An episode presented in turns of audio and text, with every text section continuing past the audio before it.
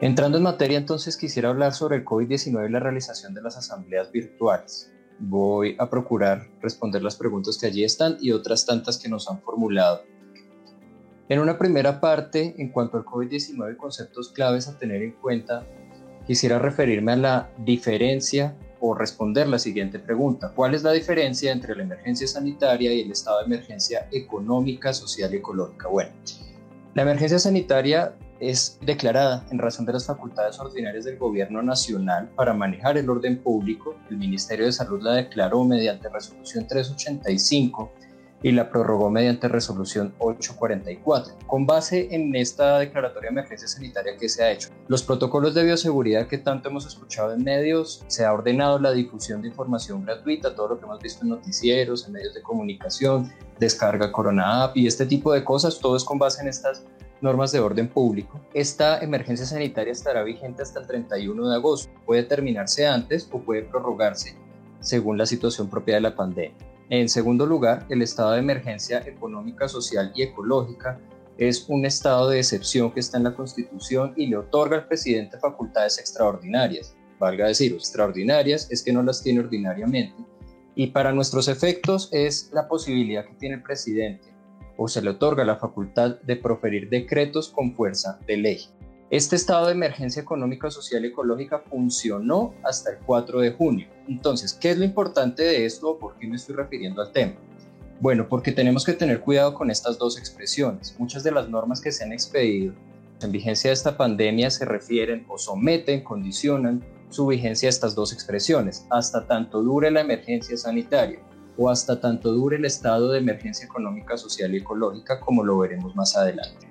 Un poco en el contexto, quisiera mirar en cuanto a lo que había y primero es, o la segunda pregunta que pretendo responder, ¿qué es una asamblea general de copropietarios? La asamblea es el máximo órgano de la propiedad horizontal, está regulada en el capítulo décimo de la ley 675 del 2001 y está integrada por todos los propietarios de los bienes privados.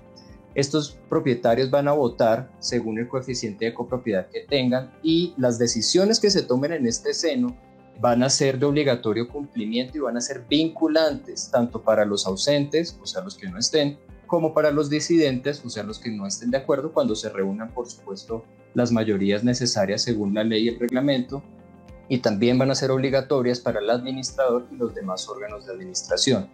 La tercera pregunta que quiero responder es, ¿Qué es una reunión ordinaria?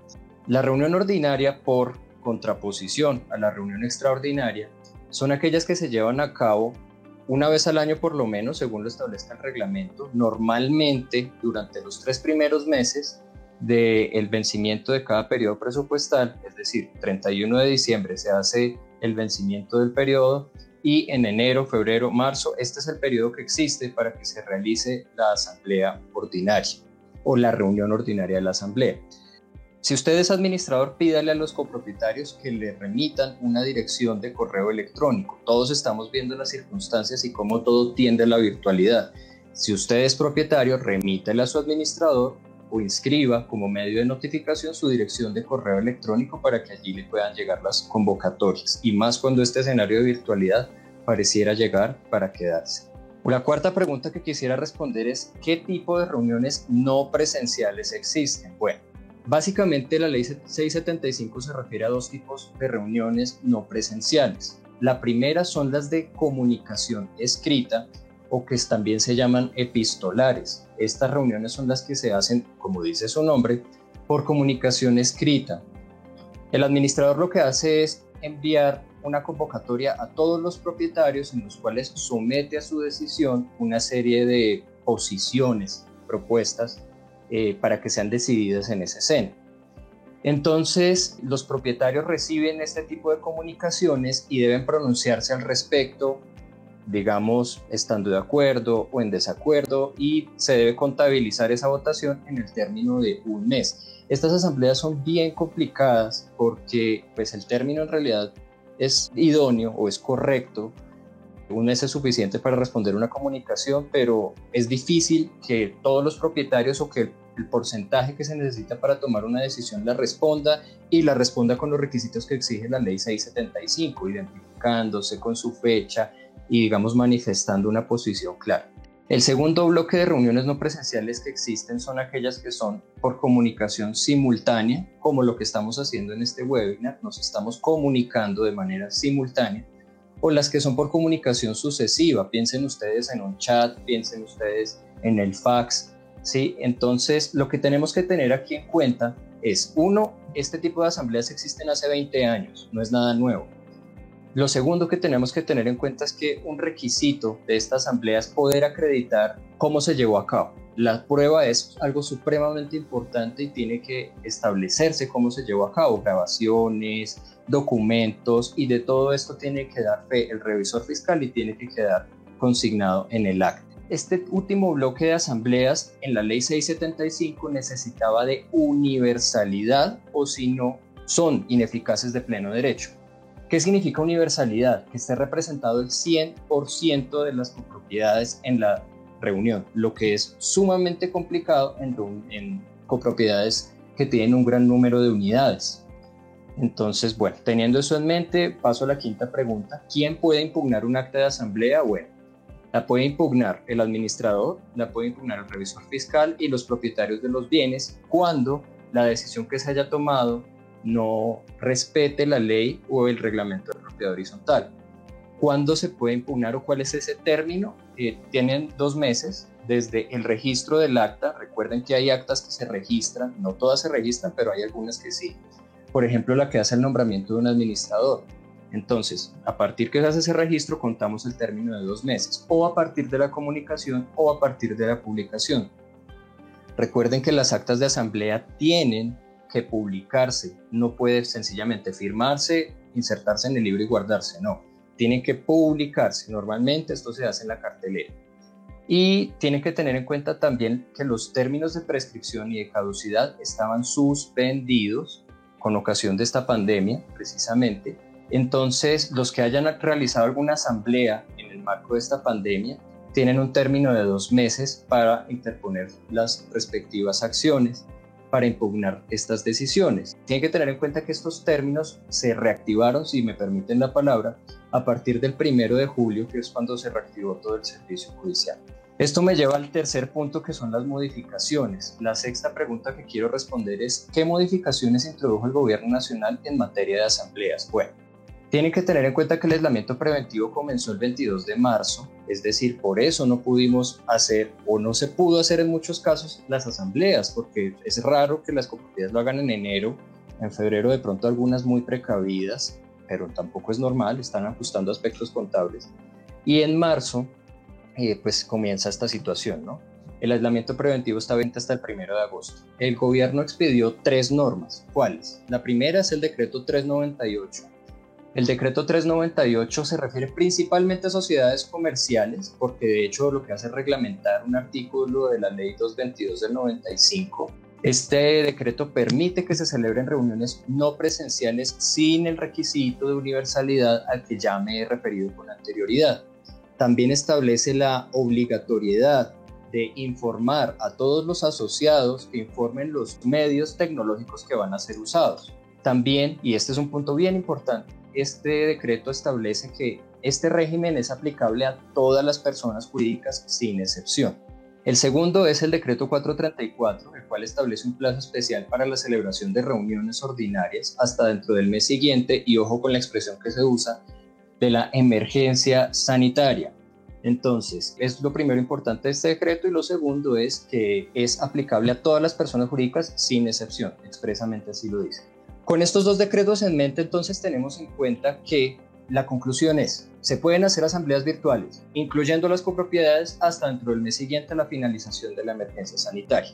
Y hasta aquí el panorama era muy claro, pero el gobierno nacional expidió el decreto 579, que regula las asambleas en copropiedades y establece unas nuevas reglas. ¿Cuáles? Establece que se puede llevar a cabo en forma virtual durante el periodo comprendido entre la expedición del decreto es decir, el 15 de abril y hasta el 30 de junio, y de manera presencial hasta dentro del mes calendario siguiente a la finalización del, y ojo aquí, estado de emergencia económica, social y ecológica. Este estado de emergencia económica, social y ecológica finalizó el 4 de, de junio. también establece bueno, una nueva regla en el sentido de cuándo se puede llevar a cabo la reunión ordinaria por derecho propio, que sería dentro del primer día hábil siguiente a la finalización de la emergencia económica, social y ecológica, lo que para nuestros efectos significa 6 de junio del 2020.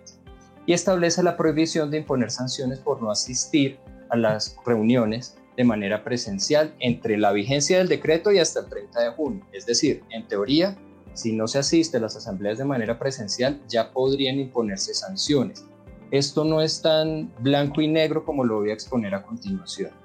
La séptima pregunta, y teniendo en cuenta lo ya mencionado, es ¿los decretos 398 y 434 son aplicables a la propiedad horizontal o solo el 579? Bueno, el tema no es tan fácil de responder. Digamos, hay una posición de abogados que dicen los decretos 398 y 434 que permiten la realización de asambleas virtuales para todas las personas jurídicas y sin el requisito de universalidad no aplica para propiedades horizontales. Esta es una primera posición. ¿Y cuál es el argumento? Mire, primero, el 579 es una norma posterior y especial para copropiedades. Segundo, el decreto 398 no es un decreto legislativo y en ese sentido no puede modificar una ley. Y por último, dicen estos colegas que no aplica para propiedades horizontales porque la autoridad que lo expidió fue el Ministerio de Comercio y pues la autoridad idónea para regular esta materia en propiedad horizontal sería el Ministerio de Vivienda. Esta es la primera posición. La segunda posición dice, sí aplican los decretos 398 y 434. ¿Por qué? Primero, el decreto 579 dejó muchos vacíos y la forma de resolverlos es a través de estos decretos. Segundo, ok, el decreto 398 no es un decreto legislativo, pero si usted mira su contenido, este decreto quiso modificar dos normas con rango de ley, la ley 222 del 95 en materia de sociedades, como ya lo he mencionado, y el decreto legislativo 019 del 2012, o el decreto ley 019 del 2012, que es el más conocido como el antitrámites. Tercero, si dicen que no se pueden extender estos efectos a las propiedades horizontales, bueno, uno, se presumen legales estos actos administrativos. Dos, ¿qué pasaría entonces con las asambleas que se llevaron a cabo de manera virtual y sin universalidad entre el 13 de marzo y el 15 de abril cuando se expidió el decreto? No las podemos dejar en el limbo. Y tercero, no pueden olvidarse dos principios de interpretación jurídica. Primero, donde la ley no distingue, no les dado al intérprete hacerlo. Y segundo, cuando la disposición legal es clara, no les es permitido al intérprete desatender su tenor literal. ¿Qué significa esto? Bueno, algo muy sencillo, que si estos dos decretos dicen todas las personas sin excepción, debe leerse todas las personas sin excepción. Por cuestiones de tiempo voy a dejar el tema acá. Voy a cerrar con la conclusión. Es decir, lo que tenemos es un escenario de incertidumbre como incierta es la pandemia misma entonces, una y otra posición es válida, está bien. Ninguna puede ser desechada de plano. El tema tiene que ser discutido y deben evidenciarse sus debilidades y sus fortalezas teniendo en cuenta una realidad y es que tiene que realizarse en la asamblea y no se pueden realizar asambleas presenciales sin violar el aislamiento preventivo. Lo que tenemos en este momento son unos escenarios de riesgo y unos escenarios que tenemos que mitigar jurídicamente. No es lo mismo el riesgo para alguien que haya realizado la asamblea de manera universal al que no la haya realizado. Entonces, en ese sentido es importante que cuenten con una plataforma tecnológica que les garantice todo lo que les he mencionado para que puedan realizar una asamblea virtual en buenas condiciones. Muchas gracias.